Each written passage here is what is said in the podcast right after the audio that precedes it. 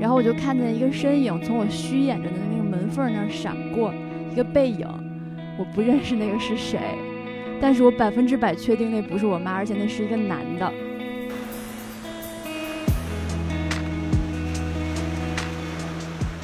欢迎来到宁浪别野，这里是城市浪人的海边乌托邦。我们的 WiFi 密码是 GoSurf 六六六。我是已经回到了北京，但是展开了崭崭新的北京生活的一农。我是老爷，我是大 G，然后他们现在我家。我是不远好几公里，第一次出现在为了骑摩托才来录音的 朱强。嗯。太穿越了，感觉咱们仨坐在这儿录这个博客，真的是历经千辛万苦。大家好，我想给大家现在描述一下我们现在的情况啊。哎，这个音频是明天发，是吧？对，这是你们咱们录过的最着急的一期吗？最急的一期。OK，那那我想告诉你，就是首先我们的博客，我和姥姥经常录完了才发。哦，就当天录，当天发，都不是当天录，就是不是有时候周三发吗？我们俩就录，先发再录是吗？没有，我们俩录录完了以后，我立刻发，我们俩再接着聊下一期，所以咱们还可以更赶。哦，这倒也不必吧。但是在这儿我要。手呃口动表扬一下我们的一农同学，因为大家都知道就是对，因为那个万宁那边现在是有疫情的，对。然后呢，所以我们其实都不在万宁，包括大家关心的悠悠，他也从那个万宁逃回了北京，但他现在还在隔离。然后呢，大家的时间就有点碰不上，而且又因为都不在宁浪别野，我本来觉得啊，在宁浪别野。就是咱们这个播客就是要在那个地理位置录啊，发生的是吧？对啊，就是你得在宁浪别野录才叫宁浪别野呀，可不？你在北京录叫什么宁浪别野？所以，我本来以为啊，就大家都回北京了，这个播客就可以停更了。结果 apparently 并不是的。然后呢，一农就说咱们得录，然后就约，但是大家时间碰不上，我就说要不然这周先别录了，下周等悠悠出来再录。然后结果没想到你和悠悠，主要是悠悠啊，哎，我就好奇怪，因为悠悠本来是咱们几个里面最不想录的是吧？最不想录的人，他就说不行不行，说不能那个停播。我说其实没事儿，我说我和姥姥偶尔也因为忙啊或者什么就漏一两期。我说大家其实不会有特别介意，而且我跟他们说这种东西吧，你越早停。嗯，就是有过漏气越好，因为你一旦给大家养成了一个习惯，就是比如说一个男朋友表现一直都特别好，你就会觉得理所当然他表现好，然后他对你好了三年，突然有一天表现不好了，你就特别受伤。嗯，他要一上来把他的恶习就展现出来，你你就你是在给大家铺垫什么？就是就在给大家铺垫，下次我们如果万一漏了是吧？那是一件非常正常的 事情。反正 anyways，他们就说啊，一定要录，一定要录，所以呢。我们居然就既聚集在了我家，我现在是和。一农和朱桥在一起，对，然后我觉得就是在此要表扬一下老爷和朱桥，因为他们各自都还有另一半，他们都还有另一个播客的搭档。然后可能啊，我觉得我和悠悠特别执念，可能是因为我们俩想聊天没处 聊，你知道吗？我觉得是的。然后今天悠悠还不在，那还是把他扣上来吧。对，因为我们今天这个播客就是下午就要剪辑，明天早上八点就要发出来，所以我们那个后期小妹妹压力有点大。如果在有一个音频接进来，不用剪。我每次我们那播客，我剪辑只花一分钟。就是我知道，我就直接发你。你们之前有剪辑过吗？不，我是想说，如果他那个音轨再搭进来的话，不就会啊？对对，需要悠悠的音轨接进来对对，所以我说咱们仨这个录完，至少他今天下午弄一下就可以发。对，然后下周的话，我们会把悠悠给对。下周有可能我不在，但是你们还是可以下周会是一个他家约非常精彩的一期下周。对，嗯，那然后我们今天宁浪别野的第一次。我们请来了朱朱桥，掌声，掌声鼓励一下。一下我自己，呱唧呱唧呱唧呱唧。来，朱桥说一下你有多不想录这个播客。对，哎，我也发现了，为什么呢？因为我觉得我离得太远了。你能把这话筒好好拿着，你 你给谁？我就是很慵懒，因为我觉得太远了。你们家离我们家太远了。我我们家离你们家有多长时间？你说吧。就是我骑车过来也骑了二十多分钟呢，好远呀！在北京二十多分钟的这个交通啊，太远了。那对呀，那比你在你自己家起床就录的感觉那是不一样的。但是你不是每天都七点多起床吗？是我今天也差不多起那么早。对呀，那那那那你十点半来我们家这件事对你有多大的影响吗？就半个小时在路上往返，就是一个小时在路上。你不是正好喜欢练摩托吗？这那确实是，那确实是。他主要是为了练摩托，要不是因为练摩托，我肯定不会来的。哎呦，但是但是我是觉得啊，就是咱们。就是宁浪别野这事儿就事发突然，然后也非常的神奇。嗯，然后如果我们回来以后就不不做这件事儿了，我们很有可能人心就散了。就是说，我们是一个什么不是奇怪的组合吗？不是奇怪的组合，但就是说感觉这个团要散了啊！对 对，这个家感觉，这个家要分手了，这个家要对，我觉得很很有意思，很难得。反正尽量还是不断更。然后我们也是克服了千辛万苦，然后就是能这期能录，我也觉得挺开心。因为如果说疫海南没有疫情的话，我感觉现在朱桥应该是在海南的，对吧？嗯，去不了，这边有好多工作。哎，那我记得当时你是说八月底想去，我是想去来着，但是因为我现在有一个线下的课安排在八月底，所以我就是走不了。而且那个线下的课要不停的彩排，要跟大家线下去聚什么的。其实我是在十月之前，我可能都没有一个。一个长时间的对完整的时间可以离开北京，就是我必须得 hold 在北京，嗯，就是走不了。虽然我很想走，好忧伤啊，啊哦，那所以就是说这疫情反正也没有影响到，对对，我是没有什么影响，因为反正我也走不了，嗯。嗯。行，那咱们今天有什么主题？今天的主题，我们因为今天是我第一次来姥爷家，嗯，然后我被姥爷的这个家美到了，感动了，就是它的黑白配色之简约之高级，然后每一个细节之精巧，然后它一尘不染的地板台面儿。然后这个豁老大的开放式厨房和这个豁老大的落地窗，两面南北通透，整个这个客厅就是一个特别让人想在这儿待着的感觉。然后因为今天天气特别的好，对，就又没有大太阳，但是又阴阴阴的，然后透着一点很漂亮的，但是很那云特别薄，所以就是透着点蓝天。对，所以就是我我也是，我觉得。搬到这个家以后，我每天最开心的就是我早上起来天气好，然后你因为你知道我是，我真的觉得我有点抑郁症，就是我不管是什么样的状态，早上起来醒来的，我没有一天早上起来睁开眼是这一刻是开心的。你知道有的人就是早上起来一呃一醒就觉得新的一天了啊，新的一天了。但是我每天早上起来，不管我睡得好不好，我是自然醒还是被闹钟叫醒，我醒了以后我就觉得。唉，真他妈烦，又得过一天，想转头再睡回去。哎，真的是，我也这样的。你如果几点起？你们俩都几点起啊？一般我如果没有工作，我就会一直赖着。我也是啊，就是我如果是周末，比如今天没什么事儿的话，我我我能睡到十二点。嗯。对，而且有饭来了。对，而且有时候未必是一直在睡，就可能你刷会手机，你十点多醒了，然后躺着刷会手刷刷会手机，刷到困了再继续睡。反正我也不需要起来吃饭，因为也没那么饿。然后就直到我就经常有时候周末，老爷公早上起来。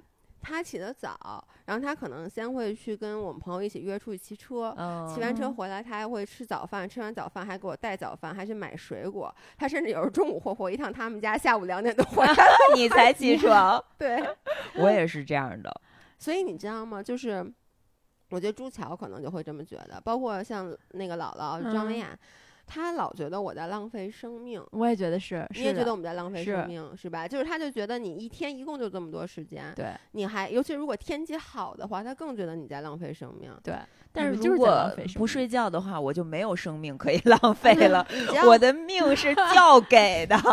而且我就想，我我那天就问了张维雅一句话，我说：凭什么你觉得你你在外面待着，或者你在干一件事儿的这个时间？的生命就比我躺在床上的生命要更有价值。对对，那天你问了我同样的问题。我躺在床上这件事本身让我幸福感很高。对呀，就幸福是是最最重要的。那你事后不会有罪恶感吗？就是你比如说你吃了好多东西，当时哎，有这个我我有时候会有。你看你看你看，但是我我觉得我不应该有，因为我觉得，而且我觉得我这种罪恶感是。社会给我的，就如果从小到大我没有接受过，就是你们你们谁都不跟我说，我我觉得我不会觉得我白天睡觉是浪费时间，但因为你从小长到大，你想就在你长大的过程中，比如说你白天睡觉们这种。人在榨着你。然后呢，首先你的父母就会说：“哎，你真浪。我我就记得小时候，一到八点多，我妈就会叮了咣啷的就开始，她就会觉得你怎么还在睡觉？然后你就浪，你起来学习呀、你这嗯，就是觉得我在浪费时间。然后到后来，就比如工作以后，你周围的同事，包括现在，就比如老，但姥姥她现在已经完全不榨着我了，嗯她经常会说：“你这多浪费时间啊！”就是所以你知道你们灌输给我的这个这个思想，但是呢，我天生我觉得我的基因和我的生理就是一个晚起的人，所以嗯你们给嗯我灌输这个思想，并不能让我变成一个早起的人，嗯跟你们嗯一起去 enjoy 阳光，enjoy 这一天。但是你会给我心理造成压力，就导致本身是一件让我很开心的事儿，我现在变成一个拧巴的人了。没错嗯，对所以都是我们的错。对，而且我我之前也是没想过这个问题，但是那天我听你们的那个明信片儿，嗯我就完全被打动了。就是休息就是学习的一部分，对休息嗯也是运动的一部分。你不能因为你休息就有负罪感，嗯，对有道理，被说服了。真的，因为你你我们的痛苦来自于我们休息，好像我们做错了什么，对而但其实不是。对人是嗯需要垃圾时间，需啊，要对，这休息。个这个是对我觉得垃圾特别感同身受的一件事情。对对，因为之前有一次，一农就跟我说，说你是每天晚上，因为你工作非常非常努力，但你说你不管工作到多晚，你多累，你都晚上得看垃垃圾时间，看那叫什么八卦八卦小报。我跟你说，我如果干不了运动博主，我就是一个特别好的八八卦。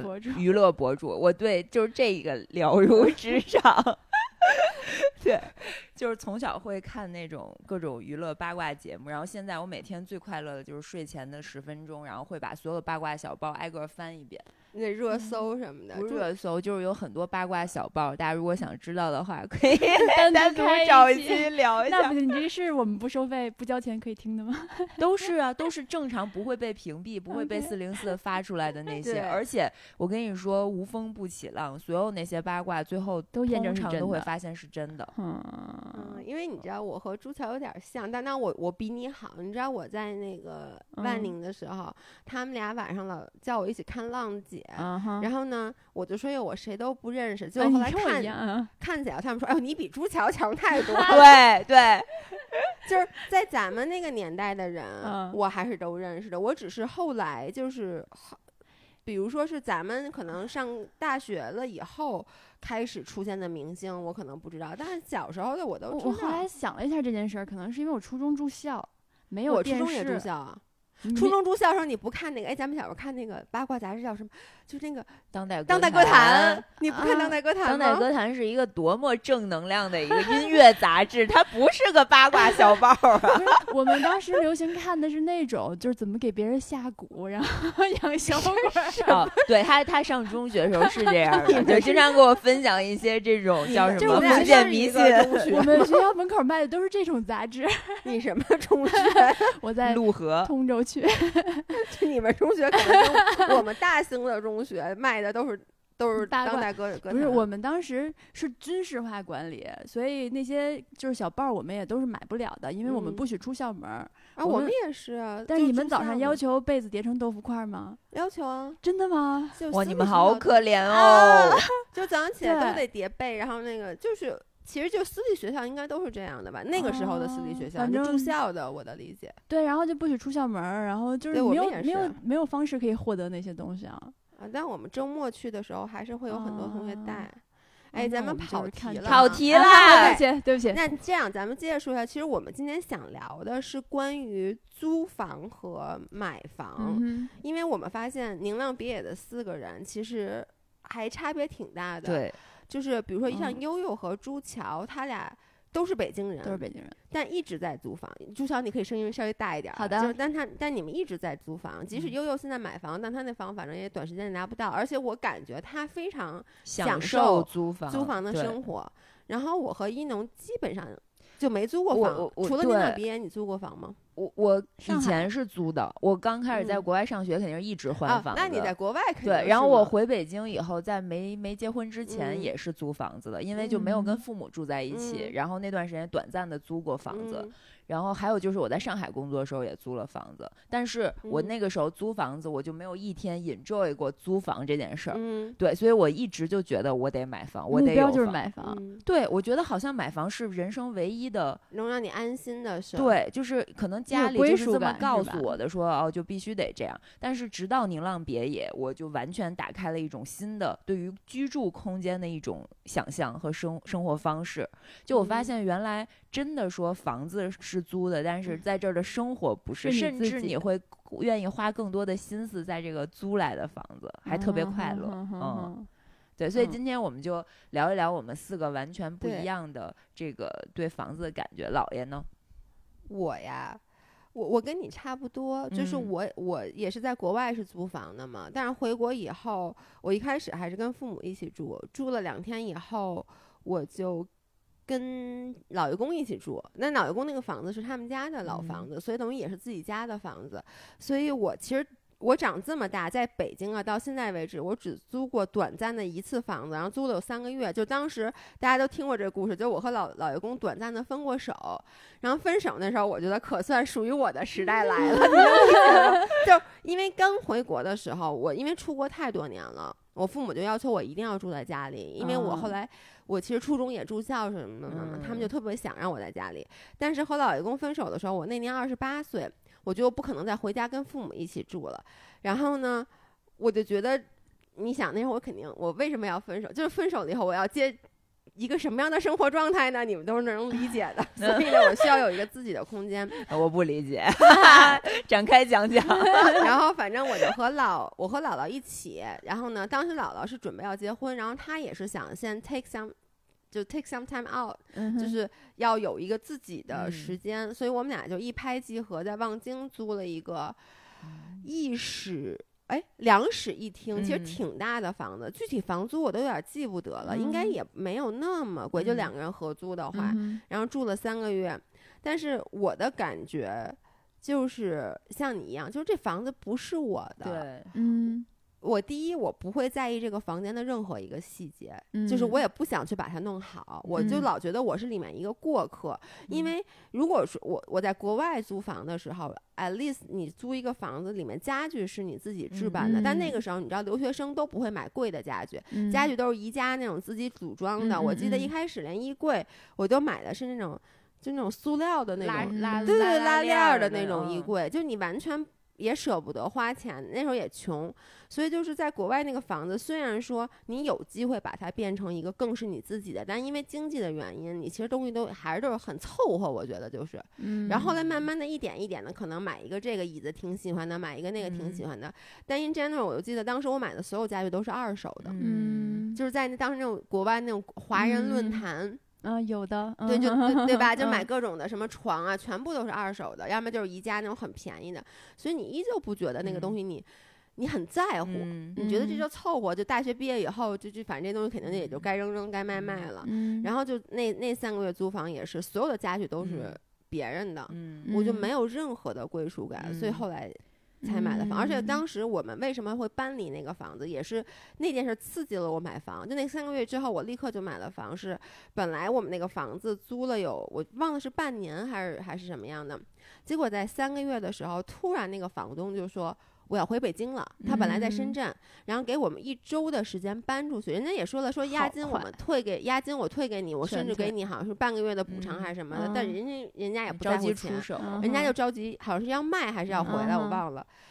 那个时候你就很尴尬，嗯那是我第一次就感受到了租房的不确定性。嗯，就是我觉不得没有归属感，以以前我只是觉得没有归属感，嗯但是在那一刻我我就记得当时我就说我只能回家住，但是我爸我嗯妈因为我说了以后不回家住，他已经把我那嗯屋给改造成了那个。储藏室，对他们自己的房间，就你一瞬间你就会觉得，哎，我不知道我该去哪儿了，嗯那个没有安全感，让我觉得啊，得可能得买房。嗯，对，所以朱强呢？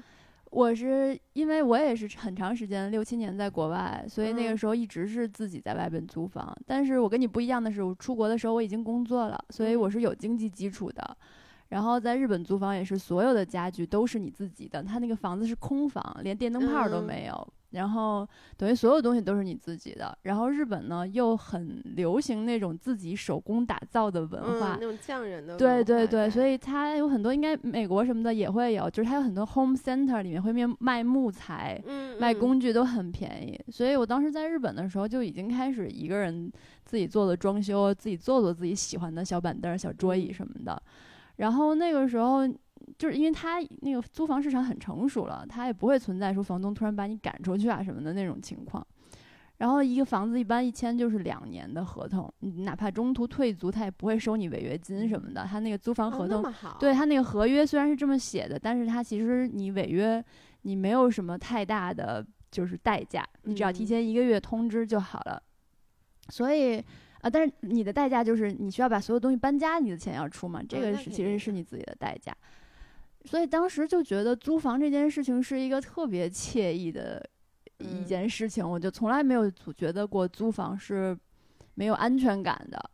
我突然想到，朱桥最近做了一个很有意思的社会调研，就是嗯他探究了一个叫房格尔系数，就恩格尔系恩数格尔系数改改改改成叫房格尔对然后房格尔系数怎么影响你的生活的质量和哦，你的就是你幸福那天跟我说感？拿多少钱对，租就去租房。然后当时那个调查写的是，呃，超过百分之三十，可能就会有些人感觉到不幸，就相当于你的收入的百分之三十，如果你都拿来租房了的话，嗯你可能会觉得没有那么幸福，幸福感会降低。当时是多少啊？你说在日本吗？嗯啊，我好像没算过。对，咱们可以分享一下，就是大家租过的房子里，嗯大概比如说你觉得你你租过最便宜的房格尔系数最高嗯的、或者最低的，大概是一个什么样的感受？啊，租过的最低的，那可能还是在日本的时候租过一个特别特别小，就是它只有十六平米妈嗯，十十六平米啊，你又没概念了是吧我没？概念，但是我觉得应该是很们小的。家厨房这么大，OK，然后它的床是一个，它它叫 loft，就是它其实床是一个上铺，但是那个房高是普通房的房高，啊，所所以以躺在上面的时候会觉得就是你躺你是反正我这个身高，我坐直了的话，我脑袋直接就顶在房顶儿了，啊，那就然后跟我上初中我住校那个宿舍一样，哎差不多双层床的话，差不上多就是那。感觉。嗯，然后上面就是一个床，嗯然后呃对，然后两边没有很宽，可能就是我手臂是伸不嗯开的，那大概就是一个一米二左右的一个空间吧。嗯然后那个梯子，它那个梯子还是个木梯子，那样爬下来、嗯是斜的嘛，所以它嗯其实也会占据你房间里的一定空间，因为那个梯子你挪不走。然后这下面呢，日本的房子都是五脏俱全，还带浴缸啊，啊。对，再小的房子它也会有浴缸的。那有浴缸，有厕所的浴缸啊，对，对对，不是那不是缸站着的浴桶，但你不能完全躺平啊，你可能得蜷着点儿腿啊。我感觉占了你这房子一半儿啊，得。对，他那个厕所、浴室就是占了大概一半儿左右。就是我不知道大家住没住过日本的酒店那种特别小的，我跟你一起住过一次，哇塞！啊我跟他住那个日本酒店，我上厕所，我坐在马桶上，腿只能放到厕所外面，就是呃 真的差不多就是那样的，十六平米的房子，你的哇话超级小。就是对那十六平米的房子，大概就是跟日本酒酒店里面的那种啊，我一体式的那种差不多。就是嗯，这种哎，赵一东，你是不是上不出厕所来？这样子我狭小的，不行，我也不行。你知道开放式你们就得上野的是吗？不是，就是我们俩因为对上厕所的环境非常的追求，就我能理解他，就是我也上过，忘在哪，就那种特别小的厕所，就是比如我坐在马桶上，我那膝盖已经顶着门儿，啊然后就那，啊哈，我就觉得我我有点那种施展不开。对对对，就 施是展不开，就是你自己在家里就不会想关厕所门的那个感觉，因为你关上以后就是直接就像是面对着一堵墙一样。对，然后对，那房间就那样，然后厕所对面儿就是它是一个这种叫是折叠门儿，嗯然后出来对面儿就直接是那个厨房，厨房嗯也是就一个灶眼儿，嗯一个油烟机那种，然后呢里面是一个。就是也算是厅吧，其实就是床下面的那部嗯分，然后有一个小窗户，就是飘窗的那种，还嗯不是落地窗。然后当时我又住的是一层，然后一层对面其实是另外一堵楼的围墙，然后外面是一小院子，但是生了很多野草，就长得特别高，估计跟曹导他们家。突然被 Q 的 倒霉邻居，对，就全是野草，然后就是那种感觉。那个房子当时一个月，呃，换成人民币的话，三千块钱吧。在东京，嗯，在东京一个，因为东京的房子简直太贵对，太贵了。但是那个房子真的不贵，然后离车站也还挺近的。然后我当时去上学什么的也都很方便。嗯，那个大概是我租过的最便宜的房子，就是不管是东京还是北京加起来。你住了多久啊？我住了一年。那你觉得住在？因为我一直其实在想一个问题，就是很多时候你可以像北京也一样，你可以住在市中心的地方，那同样的钱你就要去租一个非常非常小或者非常非常老旧的这么一个屋子，或者其实你同样的钱，你比如说在五环或者五环外一点点。你能租一个相对来说舒适很多的空间，或者这么说，你可能在在市区里面，你需要租一个可能只有五六十平的房子，那还跟要还要找一室友。对，那那个钱你其实，在五环外你就能租一个一室一厅，自己能住得很舒服。那这种时候，你觉得你会选哪个？我会选室内的。我也是。你呢？我也会选 室对，但悠悠就选择了远远的。我觉得也是因为年纪大了，不是，就 是我就是年纪大了。说谁年纪大？就是我，我一直就跟我就是我们公司的小姑娘说，我觉得就是如果我年轻，我二十多岁，我刚开始工作，或者我还在上学，那这个时候我有很多的社交需求，并且我可能也没有车呀什么之类的，那我一定会选择住在。越接近市区，越接近核心的地方越好，因为其实说在实在话，你现在想想，你年轻的时候，你每天才花多长时间在家里？真的有张床，我觉得就够了，因为你大部分时间都在公司，然后你一定会加班，你加完班，你还会跟朋友出去吃饭喝酒，你你每周末你也一定不是在家里待着的，所以你就有大量的时间，你等于家里就是给你提供一个睡觉的环境。但是你看，像咱们这个年纪，年纪说句实在话。我我真的觉得吃出去吃饭对于我来说是一个豁大的工程，你知道吗？就是我特别懒得动。那这个时候，我自然而然我就会选择去住在远一点的地方。对，所以我就觉得你们家远嘛，就是因为我在我们家远，不是，而且说咱俩之间离得远嘛。虽然都是在四环边上，但是对于我来说，你家小区环境太好了，就是它私密性很强。然后我觉得你出门的那个门槛一下又被提高了。嗯，对，然后因为我家是一个那种原来是一个涉外公寓，然后它就是没有围栏的那种小区，然后它旁边就是一个写字楼，只有一个居民楼和一个写字楼是一个物业，然后我就离市井很近。啊，你家那个地儿就是很对，就是很有很热闹，然后就是离离很多这个比较热闹的地。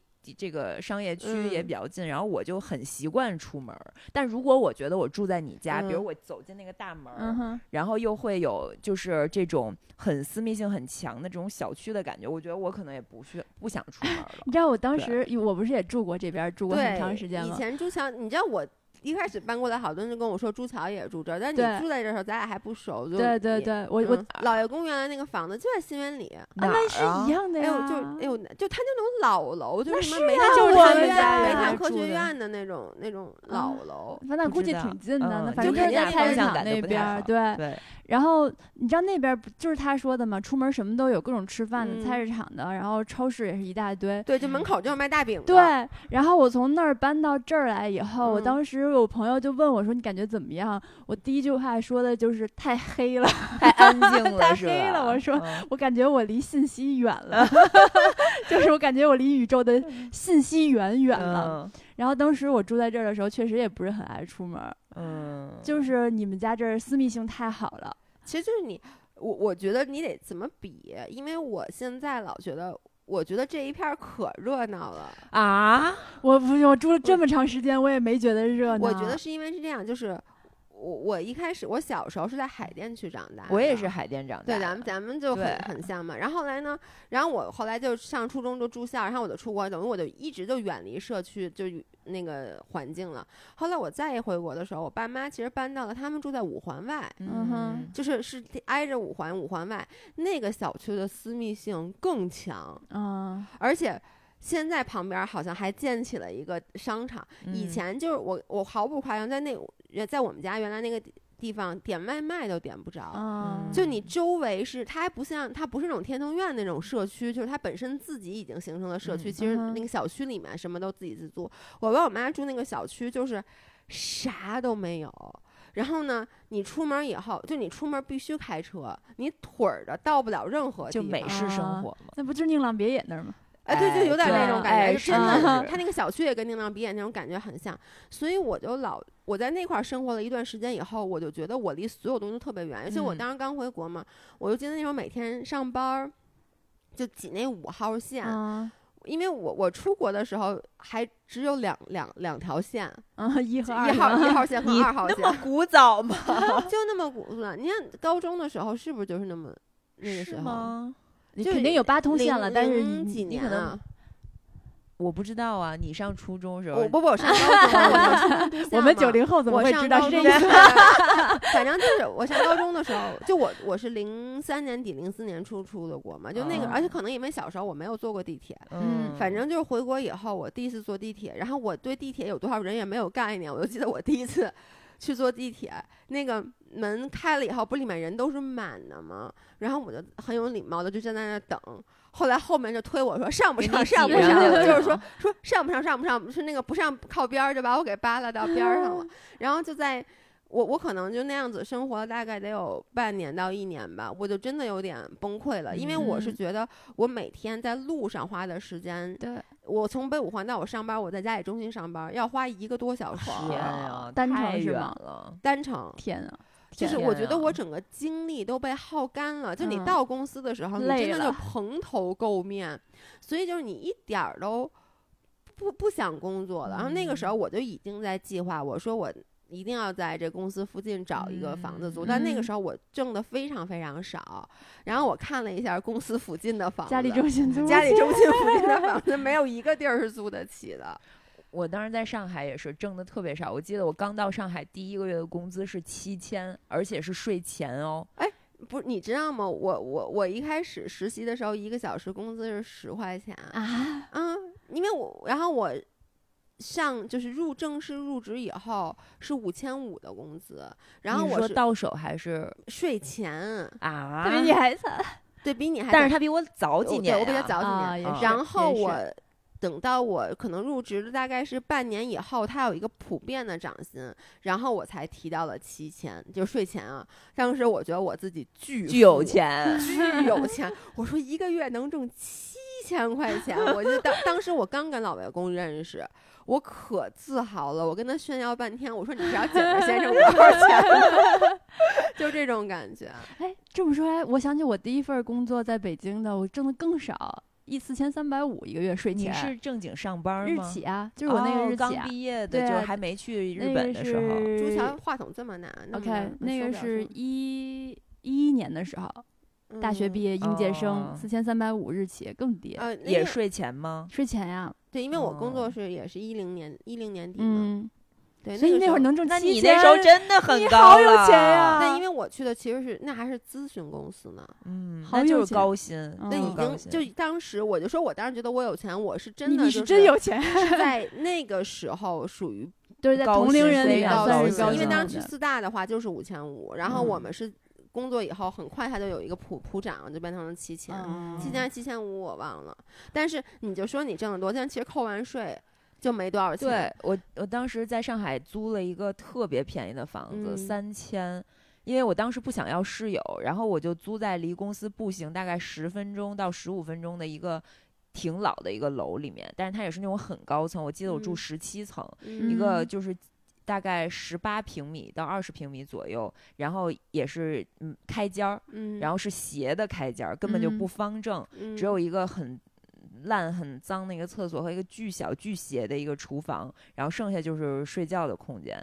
然后我在那儿经历了一个我人生中现在回想起来都觉得非常恐怖的事情，就是我早上起来是被消防员敲醒的。有一天，啊着火了是吗？对，然后我因为我本嗯身我就觉得那个小区让我非常没有安全感，我每次开车回到那个停车场，我在回家的那个路，嗯我都巨紧张，你就我还有车呢，我从北京开过去的，那个是我刚毕业，我妈送给我的。然后我那是我唯嗯一的资产。对对，就是当时你知道，我带着嗯我自己当时打工赚的可能两万块钱，然后一嗯个人，我爸陪我，就只身就去了嗯上海，去的当天就去找房子，就大概一个下午的时嗯间就定了这个房子。嗯然后，但是我对他非常不满意，但是那个时候就很无奈，因为你到手只有六千块钱钱，对对，然后你拿了一半儿的钱去租房这，就百分之五十就对，没有幸福感我还要交五百还是六百块钱停车位的钱，嗯，所以那时候巨惨，你知道吗？嗯，巨惨，你都不知道，我连麻辣烫都不舍得吃，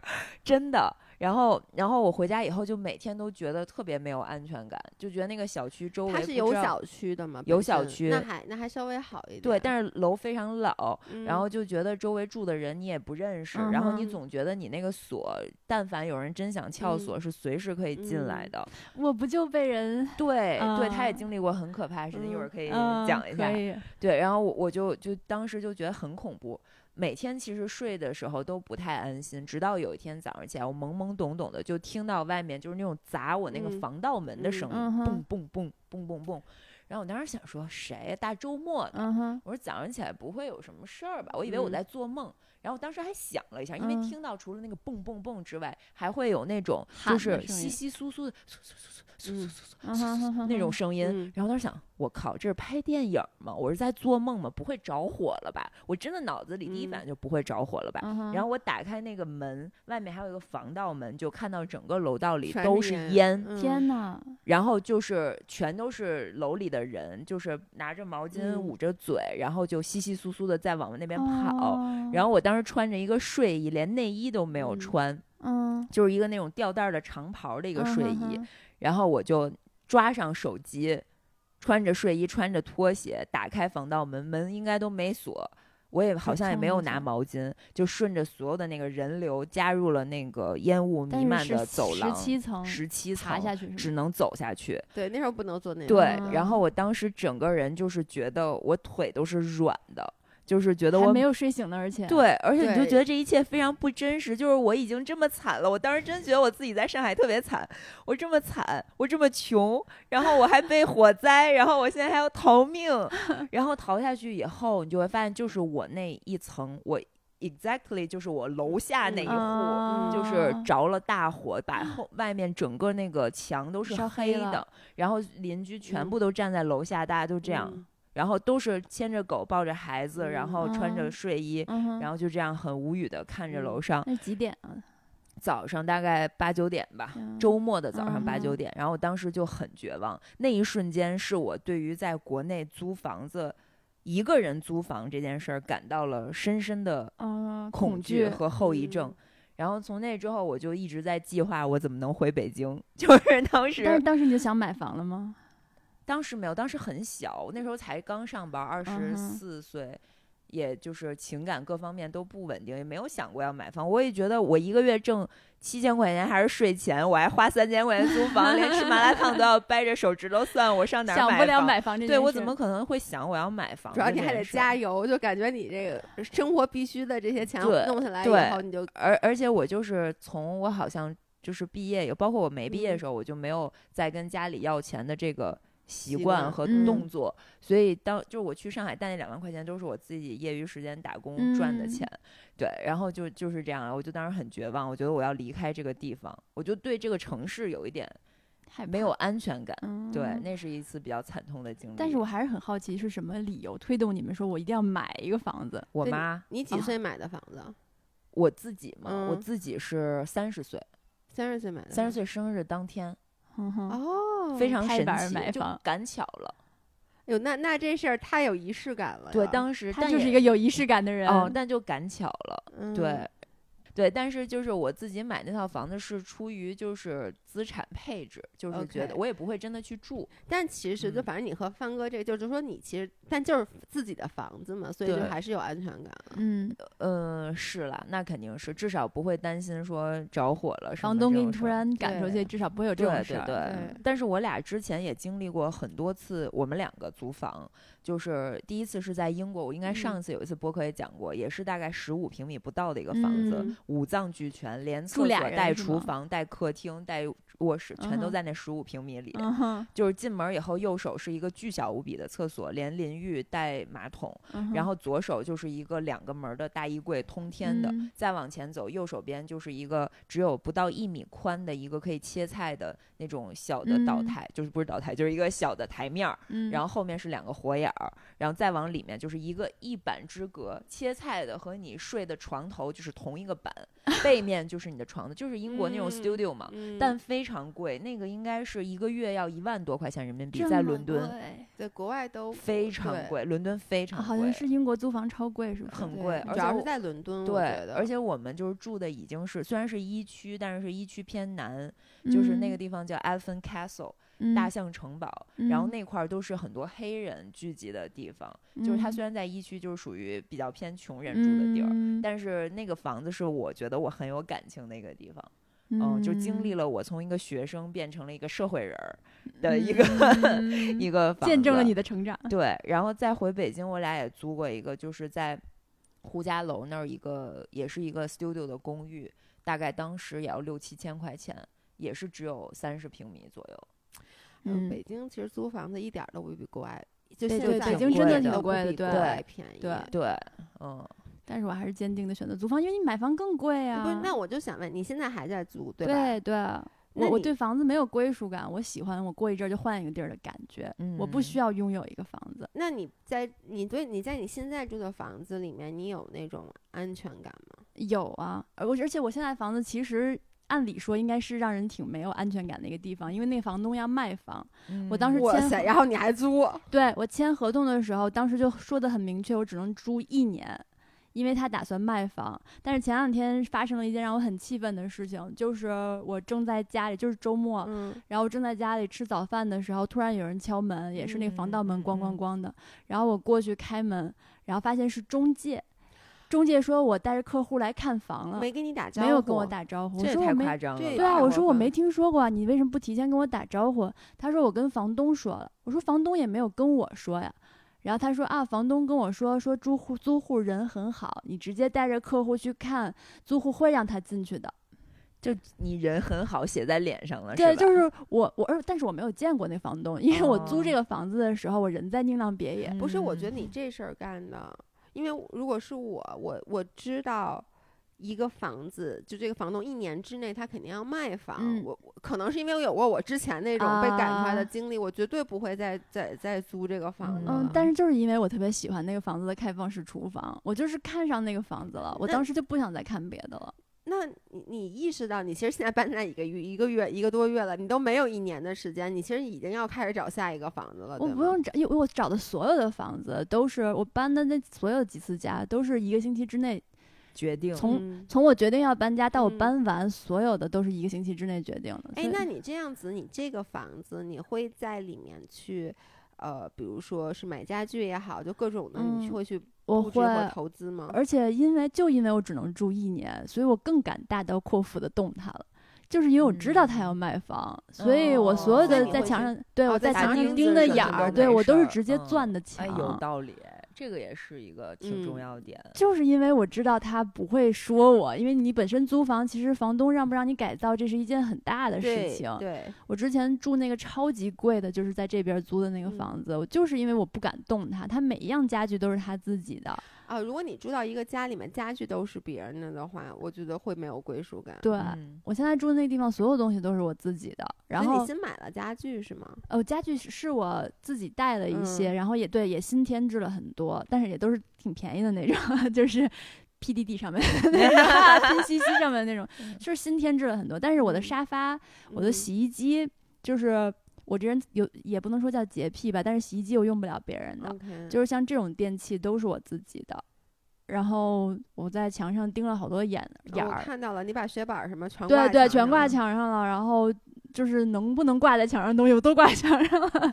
节约了很多收纳空间。对，然后就是让我有那种我在布置家的感觉，嗯我就觉得租嗯房也很幸福啊。虽然嗯我只能住一年，但是我就觉得我可以敞开了霍霍它，我也挺开心的。对，因为我觉得朱桥本身是属于他安全感很强的人。啊，对，我不需要嗯别的东西给我安全感。嗯嗯，他他经历过一个租房非常恐怖的一个事情，呃，对，但是我也没害怕，就是对他太恐怖了。那个事情，就我们所有人都害怕到觉得嗯必须立刻报警，马上搬离这个地方。对，后来是他让我报警，我才报的警。哎怎么就回事？说是这样，就是我原来住在那个菜市场旁边的那个嗯地方，然后那也是特别小的一个一室一厅，但是全部加起来那也就三十平米左右。嗯然后我有一天早晨，我在我那个里屋，它一共就两个屋嘛，就是我在里屋睡觉的时候，我突然听见我那个门开了。我能听见是因为我那个防盗门坏了，就是它那个门不是有一个舌头嘛，你嗯压那门把，那舌头会缩回来。嗯然后那个舌头的位置和那边那个洞，它有点嗯错位，OK，所以每次都需要把那门提一下、嗯才能插进去。那你开的时候，如果你往下压，那个东西掉出来以后会嘎嘣儿一声，特别嗯特别响，然后它就会掉下来嘛，相当于。所以那个门只要有开关的话，动静都特别大。然后我睡觉又轻，我那个卧室的门当时是虚掩着，就没有关上，嗯留了一个缝儿，所以那门一开，我马上就醒了。然后我醒来以后呢，我第一反应就是我妈来了，因为我妈经常会不跟我打招呼，擅自来我家，她有我家钥匙。然后，所以我以为是他来了，我就还喊了一声，我说妈，你来了，你怎么不跟我说一声？但是我就是有点不太高兴的语气喊他。然后呢，就是进来那人也没理我，我觉得他应该是听见了，但是他没理我。他进来以后呢他，心也挺大的，我觉得。对，你听着，然后他就在门口嗯稀稀嗦嗦、稀稀嗦嗦，就是跟他说的一样，他就在那儿收拾东西似的。然后因为我门口也是放了好多鞋，我妈每嗯次来她都会觉得我乱，你个鞋怎么到处乱摆？因为那个过道太窄了，我没有鞋柜，我就架了一个滑板在那儿。嗯然后呢，他就在那儿收拾，我想说，妈，你别给我收拾了，回头自己弄。然后我就又喊了两声，结果还没理我。然后呢，我就没吱声了。结果呢，我就听见我那个就是他进来以后，右手边直接是厕所，嗯然后那个厕所呢也是一个这种折叠门，要嗯拉开的那种。然后因为我喊了两声，他没理我嘛，后来我就听见他把那个厕所门拉开了，嘎啦嘎啦嘎啦，那个门开了，然后他进去了，嘎啦嘎啦，那门关上了，然后听见马桶盖掀开的声音，因为我每次冲完厕所都是给盖上的，掀开的声音，掀开完以后听见有人哗啦啦啦在那儿尿尿，我想说哦，那我妈可能是没听见我说话，因为她憋着一泡尿还是怎么样，然后那人就尿尿，嗯。尿完以后呢，我听见冲水的声音，听见那门又嘎啦嘎啦嘎啦打开的声音，然后这个时候呢，我又喊了一句，我说妈，我醒了，你不用再那种小心翼翼的在门口走了，我说我醒了。然后这个时候，我听见那个人从厕所里走出来，然后他再往前走，就是我那个房间嗯卧室的门，然后我就看见一个身影从我虚掩着的那个门缝那儿闪过，一个背影，我不认识那个是谁，但是我百分之百确定那不是我妈，而且那是一个男的，短头发，就是带着点白哦发的那种。然后他在我门口闪现了一下，然后我当时本来还想再叫来着，但是我看见不认识，我马上就闭嘴了。嗯然后他在那屋里转了一圈儿，出去了，，What the fuck？出去了。嗯然后，而且最神奇的是，我那个门儿关门的时候，不是需要一些技巧才能嗯关上吗？他第一次进来的时候，他是把那个门带上了的，他是嗯给关上了的，所以我才那么肯定那个是嗯我妈，因为她太熟悉我那个门了。嗯一般人进来的话是关不上那个门的。然后，但是他这次出去的时候，他把门打开以后就没有关上那个门，嗯就是有点落荒而逃似的那种感觉，就是他把那门关了一下，然后他哒哒哒哒，我就听见下楼的声音了。我们家住五层，是老破小，没有电梯的那嗯种，我就听见他咔咔咔咔咔下楼的声音以后，我就赶紧坐下来，因为我嗯睡觉是没有穿衣服的。嗯然后坐下来以后，赶紧穿衣服，冲出卧室，就发现我那个大门是开着的。然后我跑去把门关上。然后出去以后，闻到我屋子里面有一股特别浓的烟味儿。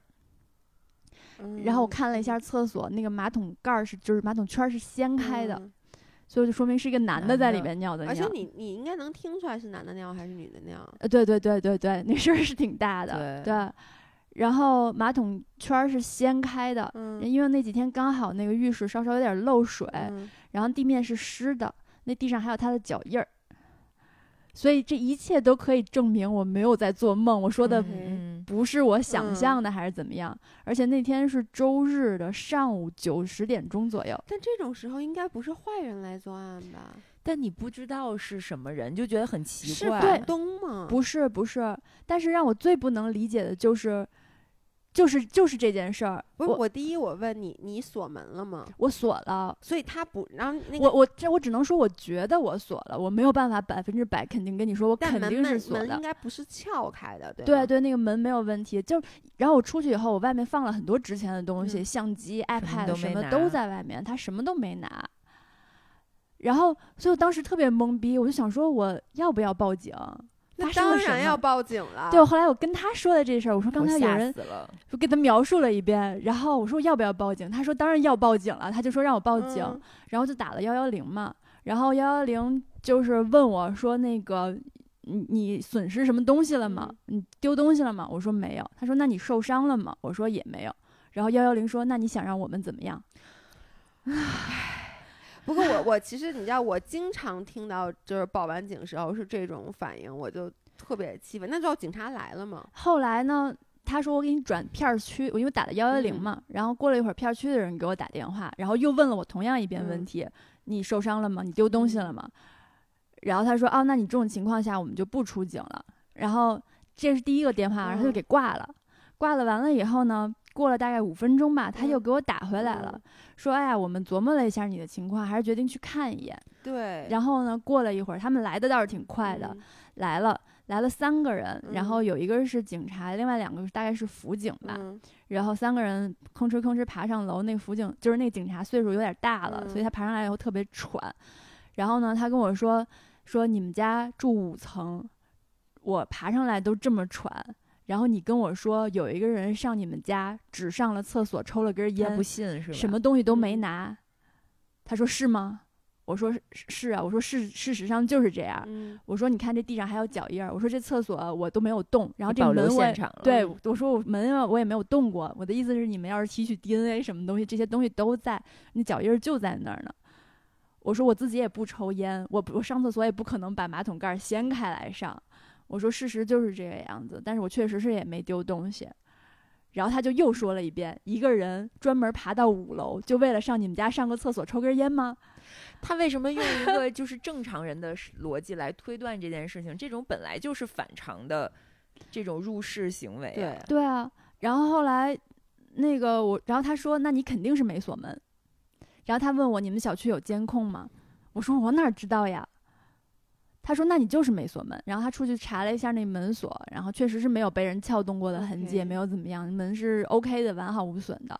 他就非得说是我没锁门，那我也没有办法拿出任何证据证明我锁了没，锁门，也不应该这样，就是对吧？我我没锁门，他为什么会知道我们家没锁门？对啊，就感觉就这个事儿细思极恐，就觉得一个人是有预谋的，而且我觉得就是，而且是像周日的上午十点，也不是什么半夜啊，对，就是我我觉得趁你没人。一般肯定不是那种，因为我我真没听说过，就是那种入室盗窃。尤其是你说你找一个平时工作日的上午，对对我都能理解，但周末上午十点还大家都在家里，就仿佛我觉得他来都不是为了。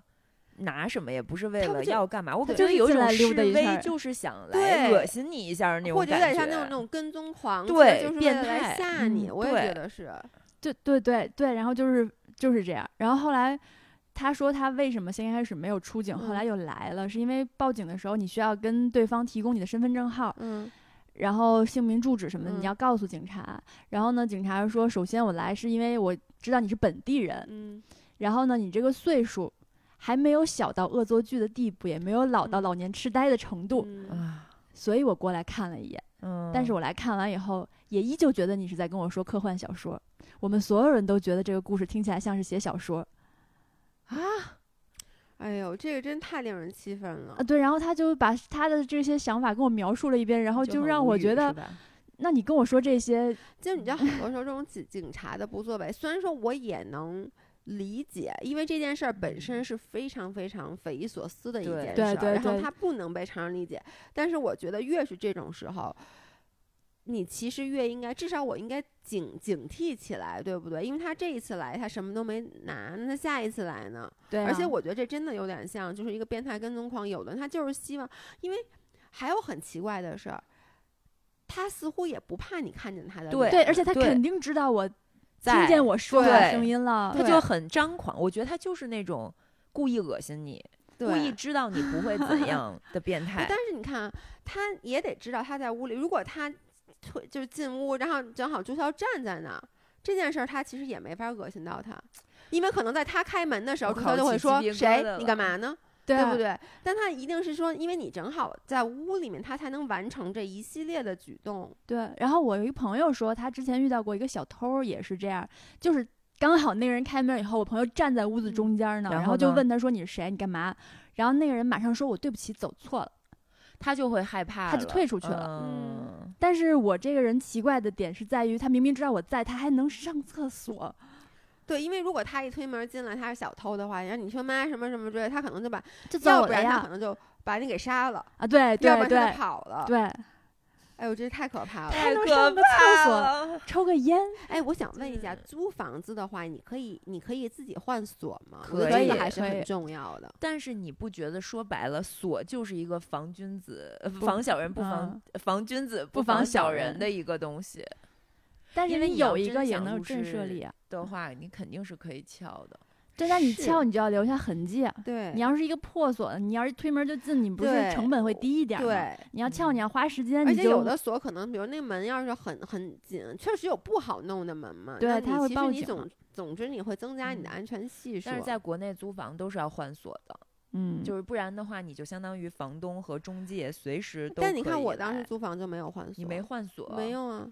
我现在这个我也没换，因为我想的也是就只租一年，因为我当时也是想只只是短暂的租房子。但你有室友，你你算自己一个人住的话，我觉得还是换一下比较安全吧。我觉得你更应该换。但是我现在会从门里面把那个链条挂上，因为你知道吗？不仅房东有钥匙，中介也有钥匙。嗯对，他指不定配了多少把，很多人都有钥匙。因为他要是着急卖的话，他就会给很，他可能会找很多中介。嗯，对，就这个还是危险。哎呦，我怎么觉得他这真的有点危险啊？但是我只是，我也没，就是他的问题是我们所有人都觉得很可怕，你也觉得很恐怖吧？他不觉得恐怖。对我其实是一个不容易被惊吓到的人，但是我听完这件事儿以后，我觉得我肯定会采取一些措施。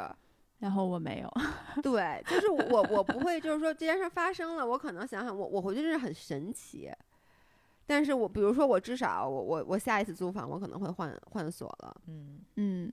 然后我我是一直在想说我要安一个那个电子猫眼儿，嗯，但是因为我查了好多没看到一个我觉得靠谱的，所以我就一直 也没有动。所以那你现在也没有完全没有说，因为像你看悠悠他虽然一直在租房，但是其实是买他也买了房子了，嗯，那你现在一点买房的欲望都没有？没有，我会想说那这儿有危险，那我搬就好了，我就走了嘛。那你觉得你这辈子会买房吗？我觉得不会。那你怎么看买房和租房这件事儿呢？因为其实我后来发现啊，就是说买房子未必划算，就不划算吗？我就是觉得不划算，这是我以前没考虑过的。因为咱们去了宁浪别野，我会发现这个房东他那个房子已经在那放了五六年了，都没有出租过。我觉得在北京还是划算的，在北京城里，你这个成本就是划算吗？不是你我我，我觉得还是划算的，因为如果说。就像你说的，你如果因为你不买房，你还是要租房的，对吗？嗯，你租房这个钱就就是花掉了。你买房的话，它至少算是资产。嗯，就是那那这个建立的前提条件是你本来也有那个买房的余力，那个钱是放在那儿的。不是，但你没有钱，你也不能买。我的意思就是说，比如说 我个人可能未必会说，比如我有笔钱，然后呢，我会去投资。外面的房产可能未必啊，这个我就会看了。比如说，你看，我觉得万宁是一个特别不适合投资房产的地方。那现在你让我想，除了北上广不不是北京和上海以外，哪儿？杭州我就可能也还好吧。你其他哪儿的房子保值，我其实不不太知道。但如果我生活在北京，我本身在北京，我也需要有一个栖息之所。那这个时候，我就是我我有。我肯因为买房压力肯定会更大，这个 for sure，就是你需要把你所所有的钱都拿出来，然后呢，你可能你还得贷款，然后呢，你每个月肯定会比百分之三十你挣的钱的百分之三十要多的去还房贷。你我是愿意这样，还是愿意就是说每个月可能，因为你要想就就比如说我这房子，我要想租的话，每个月好也得好几万，我还是好几万，我是房还房贷，我还是去租房？对，那我肯定还是还房贷呀。对，那就是他其实是他也可以选择买房。对他可以选择租房，对他为什么？对我觉得朱桥的问题是他有买房的能力，你还是选择租房是？但是我我有买房能力，我肯定也是从家里要首付的钱之类的呀。我对，这倒是应该是对，对啊，那就不算是我的能力啊。就是如果要是买房的话，我肯定希望我是一分钱都不从家里拿的。这个首先我自己是做不到的，目前为止。那如果我即便能做到，我也不想买房，是因为我不觉得我可能会在这个城市待一辈子。嗯，我希望我是自由的，我想去哪儿就能去哪儿。但你觉得房子会把我反而觉得房子完全不会把我绑在一个城市。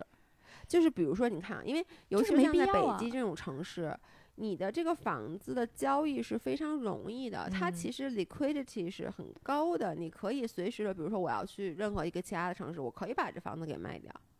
就是你还要那中间又涉及到很多税的问题，乱七八糟，你还要花时间和精力去卖房，然后去。就是这个花的时间成本会很高啊，比起你说我老子不租了，然后我交个违约金还是怎么样，我就退房走了，这个时间成本、精力成本就没有了呀，相当于。这个我我承认确实是有的，但是我觉得我买房其实。呃，有几个原因，一个是我刚才说的，我可能会觉得租房是稍微来讲比较没有安全感的，就是比如房东突然要卖房，我觉得房东要卖房是我我知道我周围经常有人租房，就是说不行，我得到你家借住一宿，就是因为一段时间，或者你有没有办法帮我去找房，就是因为房东要卖房。然后呢，还有一个就是，我觉得这个房子当它是属于你的时候，它会改变你整个的生活状态和你对它的态度。哎，对这个，我觉得就从姥爷家的这个精致程度就能感觉到。那倒是，对，因为我其实而且都不是说，你看我当时是那个房子不是租完了以后被赶出来了，然后我立刻就买了当时我的那个房，那当然也是父母帮我出的首付，而且当时我的工资其实还房贷非常吃力。嗯嗯，我当时的工资我记得是，我记得税后能有一万出头，一万。出头吧，哎，可能一万多多一点儿。然后呢，我当时的房贷每个月是一万八千，啊，这么那怎么还呀？那怎么生活呀？就是因为你之前还是有积蓄，有有一些积蓄，在吃老本儿，就是对，就是在吃老本儿的感觉。就是你也有一些积蓄，当然了，你也是看到，你觉得我可能这今年可能会有一个升值，我可能工资会涨，然后呢，吃着老本儿，然后并且我印象非常清楚，刚买房的那一个月，你的生活质量是下降的，嗯，因为你什么钱都不敢花了，真的，literally 就是。去超市买菜，就是觉得啊，这这菜太贵了，这个我就要买那种买一送一或者那种那种菜。但是呢，当时我买房的时候，因为那个时候我二十八岁，然后我公司里的那些老板们什么的，他们就说你这个状态持续不了太久，嗯，因为你马上就会发现其实。只要你能买下来的房，你还是能 afford 的。然后后来我就发现确实是这样，我也不知道那钱从哪儿来的。我跟你说，因为我后来确实就涨工资了，但是呢，你就感觉你就抠搜了一个月，然后你的生活还是恢复到了之前的状态。然后，但是那个房子我买的时候，就是怎么说？因为当时我是被房东赶出来的，然后我当时就不想再。我我我是立刻就买了那个房子，但是呢，你其实想要住进去，你还等里面的人搬走什么之类的，中间本来就大概有十几天的时间是衔接不上的。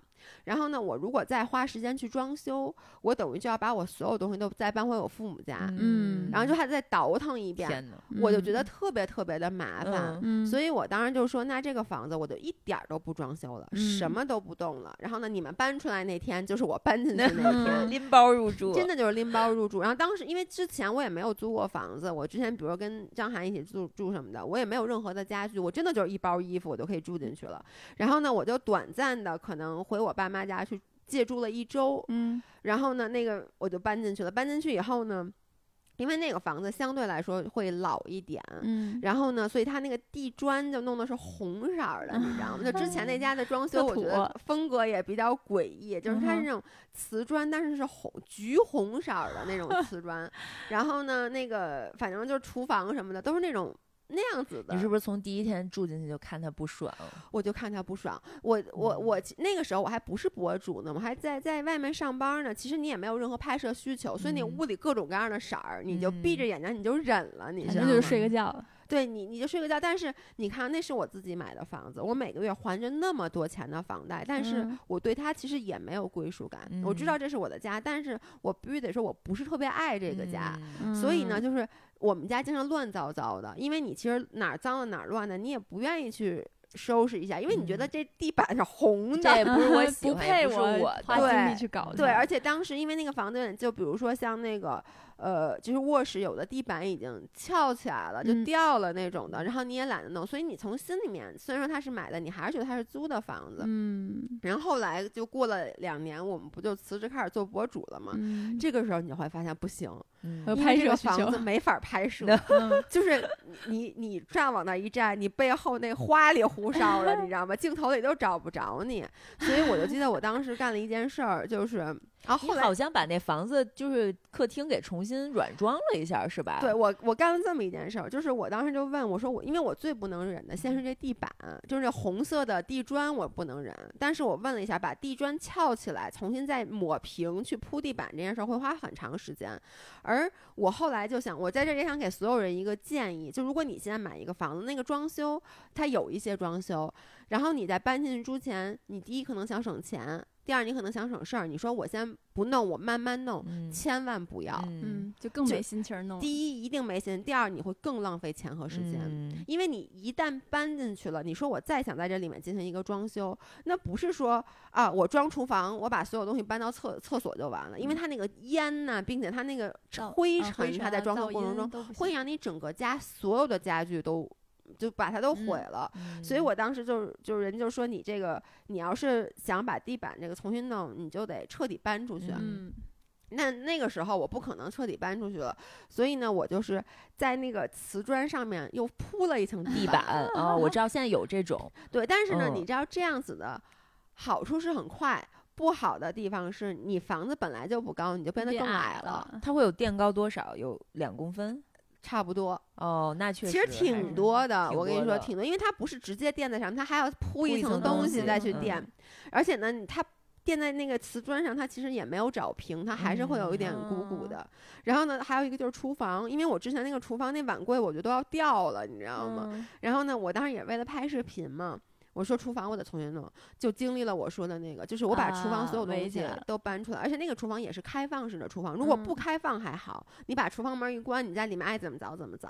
但当时它跟客厅是通着的，你就想我现在要重新弄我的厨房，我这个客厅里所有东西我都得做保护。嗯对。其实也花也花钱，反正就是你，其实最后嗯里外里你一点儿都不省钱，因为当时搬进去，我想我还不用花钱什么嗯。的，你就是把那个全拆的时候弄得满屋子都是灰，然后你卧室是没法住的，等于我还是搬出去了一段时间，嗯就是成本好高啊。就其实成本是高的，所以那个后来全弄完了以后，我才开始对那个家嗯有感情了。嗯这就是为什么这个家我当时搬进来的时候，我就说我弄完以后，我就全都要自己弄。当时他们好多就说啊，这个其实没有必要弄什么的。我说不行，我就是要把它全都弄好以后，我就能死心塌地的爱它了。是嗯，对嗯我真的是被姥爷启发了。就上次我们真的在宁浪别野那次录的时候，他就是说，你回去，你对这个房子有多少付出，你就会对他有多少的爱嗯和感情。对然后我回去就。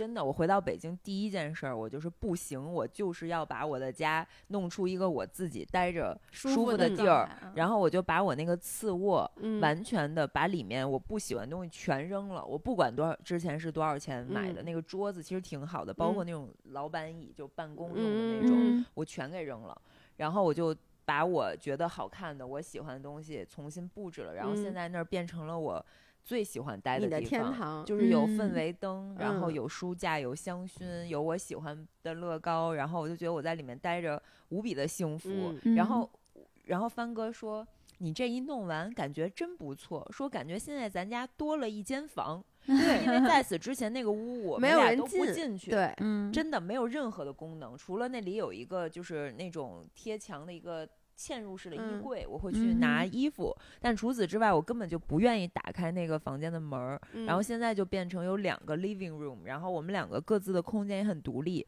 嗯然后我在我我自己那个屋，我也嗯听不到外面的声音，嗯就就规避掉了之前我觉得他很烦这件事儿。嗯对确保了你跟他不处在同一个空间。对，对，我觉得其实你看再大的家，我觉得如果两个人老是在一个空间里待着的话，都会觉得这个嗯空间很狭小。对，嗯，狭小的不是空间，是那个人，是那个让你看不顺眼。对，我老跟老爷公说，我说你出去，你在这待着，连呼吸都是错，它的存在就是错，对，玷污了这个房间的空气。对，所以朱乔听我们俩说完，你也没有想，就是说将来买房，没有，完全没有。我就还是觉得租房很好，因为我真的不能不太能确定我会不会一直在这儿。嗯，但是我我就只我其实好多人都这么跟我说，我就特别纳闷，就是我不明白为什么买了房子会把你绑在这儿。你就是我会觉得我我在这儿花了这么多，对，如果我不在这儿，我就可以不用交那份房租了。但是我买了房，我还是得还那份房贷呀。对，但是是这样的，你要你可以把它卖了呀。那不就还是我说的时间成本问题吗？我就不想。但是你知道房子其实，我觉得在北京啊，至少 chances are，除非你在高点进房，否则的话，你房子还是会升值的嘛。就是不想花时间和精力在这件事那如果你将来成家了呢？那就再说呗。就因为如果我我我觉得，就如果你是有，因为老外的思想是跟咱们完全不一样的。嗯。然后呢，我其实，在国外的时候，我觉得我一定不会买房子的。嗯嗯。就是当时我觉得。我觉得国外的租房环境和中国真的太不一样了。因为国外我们不是跟个人租，我们也是跟那种整个这个楼去跟这个大厦去租，所以就是你一切都非常的规整，你也不用跟房东打交道。对对，所以你就会觉得啊，这一切非常的方便。是。但是回国以后，我就觉得可能这个租房环境没有那么那么好。嗯，确实确实，我也感觉没有在日本租房环境那么好，但是我还是会觉得。而且我老觉得，我不知道哪天我干的事儿都这么危险，没准哪天我人就没了。呸呸呸呸 呸！那我那我也是没没准每天人就没。所以我就不想。我我还有一个我我想劝你，为什么我觉得买房还有一个好好在哪？除了你会自己能弄，你对这个房子有感情，还有就是你会就当你是属于租房的时候，很多东西你就不买了，因为你觉得我买了我也就特别麻烦，我带不走没地儿放，比如说等等等等。但是当你有了自己房子以后，你就觉得很多东西你是可以买的，比如说，比如说，我觉得滑雪板。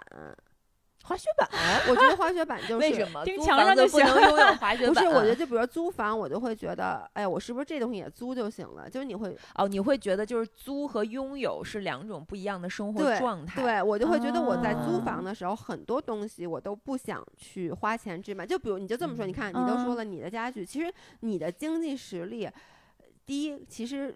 父母稍微给你点支持，你就够买房了。第二，至少 at least 你是能够去买好的这些家具和让你生活质量提高的很多东西的。但是因为你房子是租的，所以你就觉得很多东西我都可以将就。但是我觉得他其实消费上并没有将就，他特别舍得花钱买那些滑雪板呀、什么录音设备啊。不，但是我觉得你家里的装饰，比如说像那种，嗯，不管是。比如说电视也好，我也不知道，比如香薰啊，或者说是一个摆设呀，你可能就不会买。他是一个直男，对，我是不喜欢这些，压根儿就。他是一个直男，我好像想起来他在万宁的那个四件套了。对对对，就是，而且其实说实话，滑雪板这个东西，我之我也是滑了很多年以后才买的，确实是这样。但是我之前没有买的理由是因为我觉得我不需要。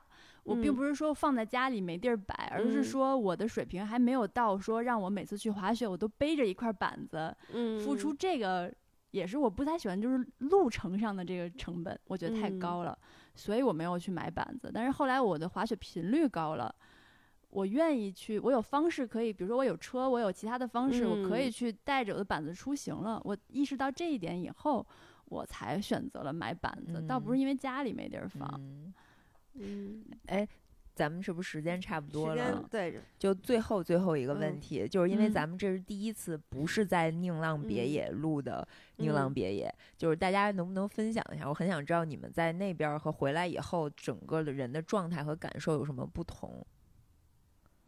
朱桥先回来的，朱桥先说，你已经不记得对我已经不记得我回来太早了，就是你们后来都又去了，但是因为我这边有事儿，就一直没有去。然后确实我那边太简陋，所以说实话，我对那边的感情没有你们这么深。嗯，哎，那你我我其实对我屋没什么感情，我在听听在在啊那个听啊，那那倒确实是我当时不记得咱俩深夜唱麦麦啊那卡拉 OK 了吗？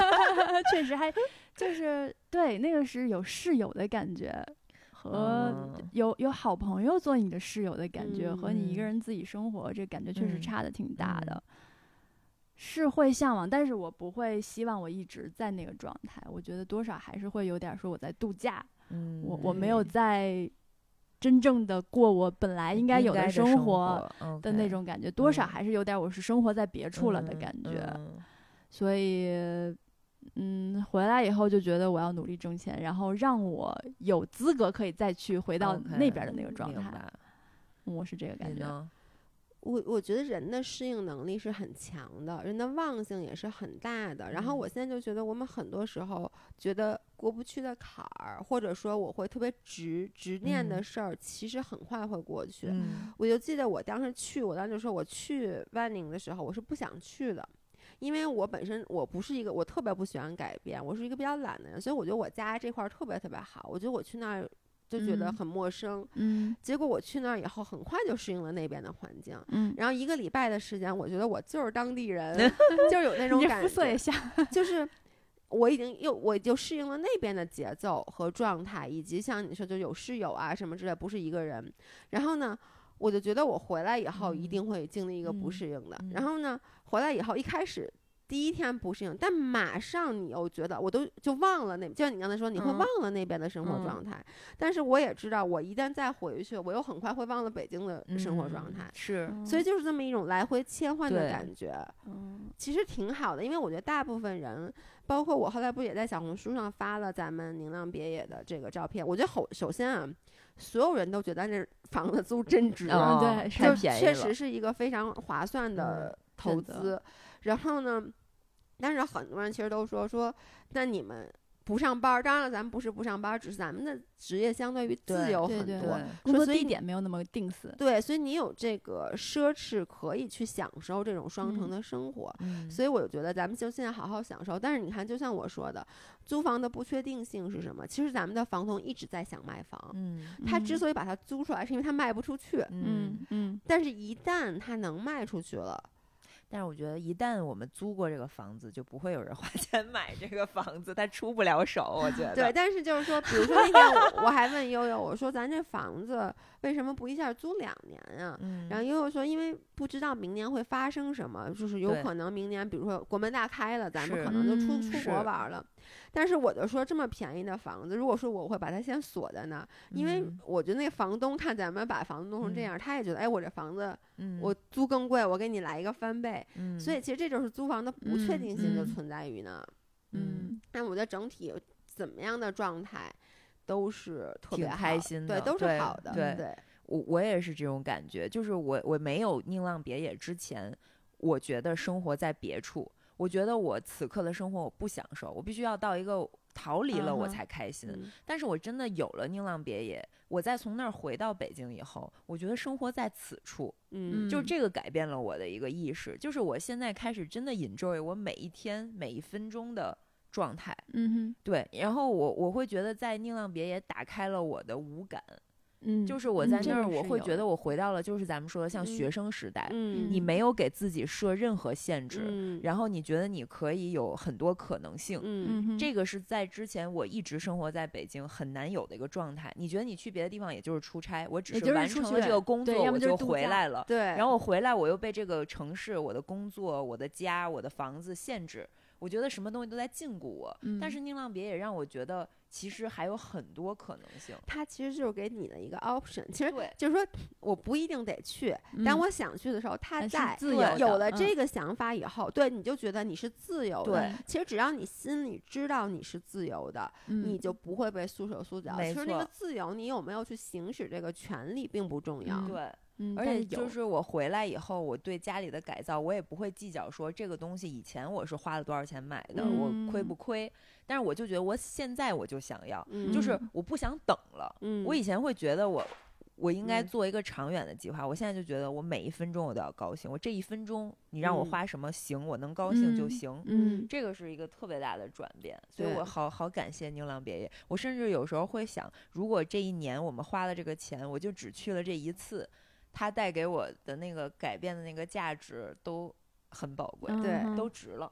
对，但是还是希望我们能去，就是，希望海南的疫情赶紧快过去。希望我们四个能去那边聚一次。对，我们都没有合体聚齐过。对，哎呀，赶紧的。我跟你说，这 这这话是跟希望海南赶紧过去。最后，其实我是想说，我看到那个海南的疫情，其实影响是很严重的。然后我在想一个问题，那天就是。上海，我不是说会哭的孩子有奶喝，但就是真的，因为上海它本身基数是庞大的，然后上海又一直活在聚光灯下，所以当上海经历了疫情的时候，我们先别说它，就先不说到底是有多惨，但是至少它得到了大家的关注。嗯，然后我觉得像一开始武汉，当然了，那是最开始啊，那后来其实像西安、像吉林，然后像现在的海南，其实都是我觉得。并不比当时上海那个冲击力小，但可能因为他受到的关注比较少。像如果不是因为我周围现在有咱们去外面认识了一些住在那边的人，有了他们的微信，你可以通过他们的微信看到真实的生活方式。你其实就。感觉不到，你真的感觉不到，因为上海当时为什么？你看咱俩都抑郁了，当时是因为你有好多上海的前同事和朋友，然后你看到他们每天发，你说哦，原来真的是这样的，你就是不是媒体上报道的那样的，就是还有很多老百姓真实的第一视角的事儿。我觉得现在海南也让我有相同的感觉，所以真的因为希望这个疫情赶紧过去，希望就是尽快把这这这一轮难关能扛过去，然后我们还可以。再去那边生活，然后下周可以更快乐。下周我们就可以听悠悠的逃难逃难记，对 对对，大家可以敬请期待一下。嗯，好，谢谢大家，今天还能 还能聚在为了我和悠悠把这个播客没有断更的录下去，可以鼓掌，可以，那就这样，就这样，好，好，拜拜，拜拜。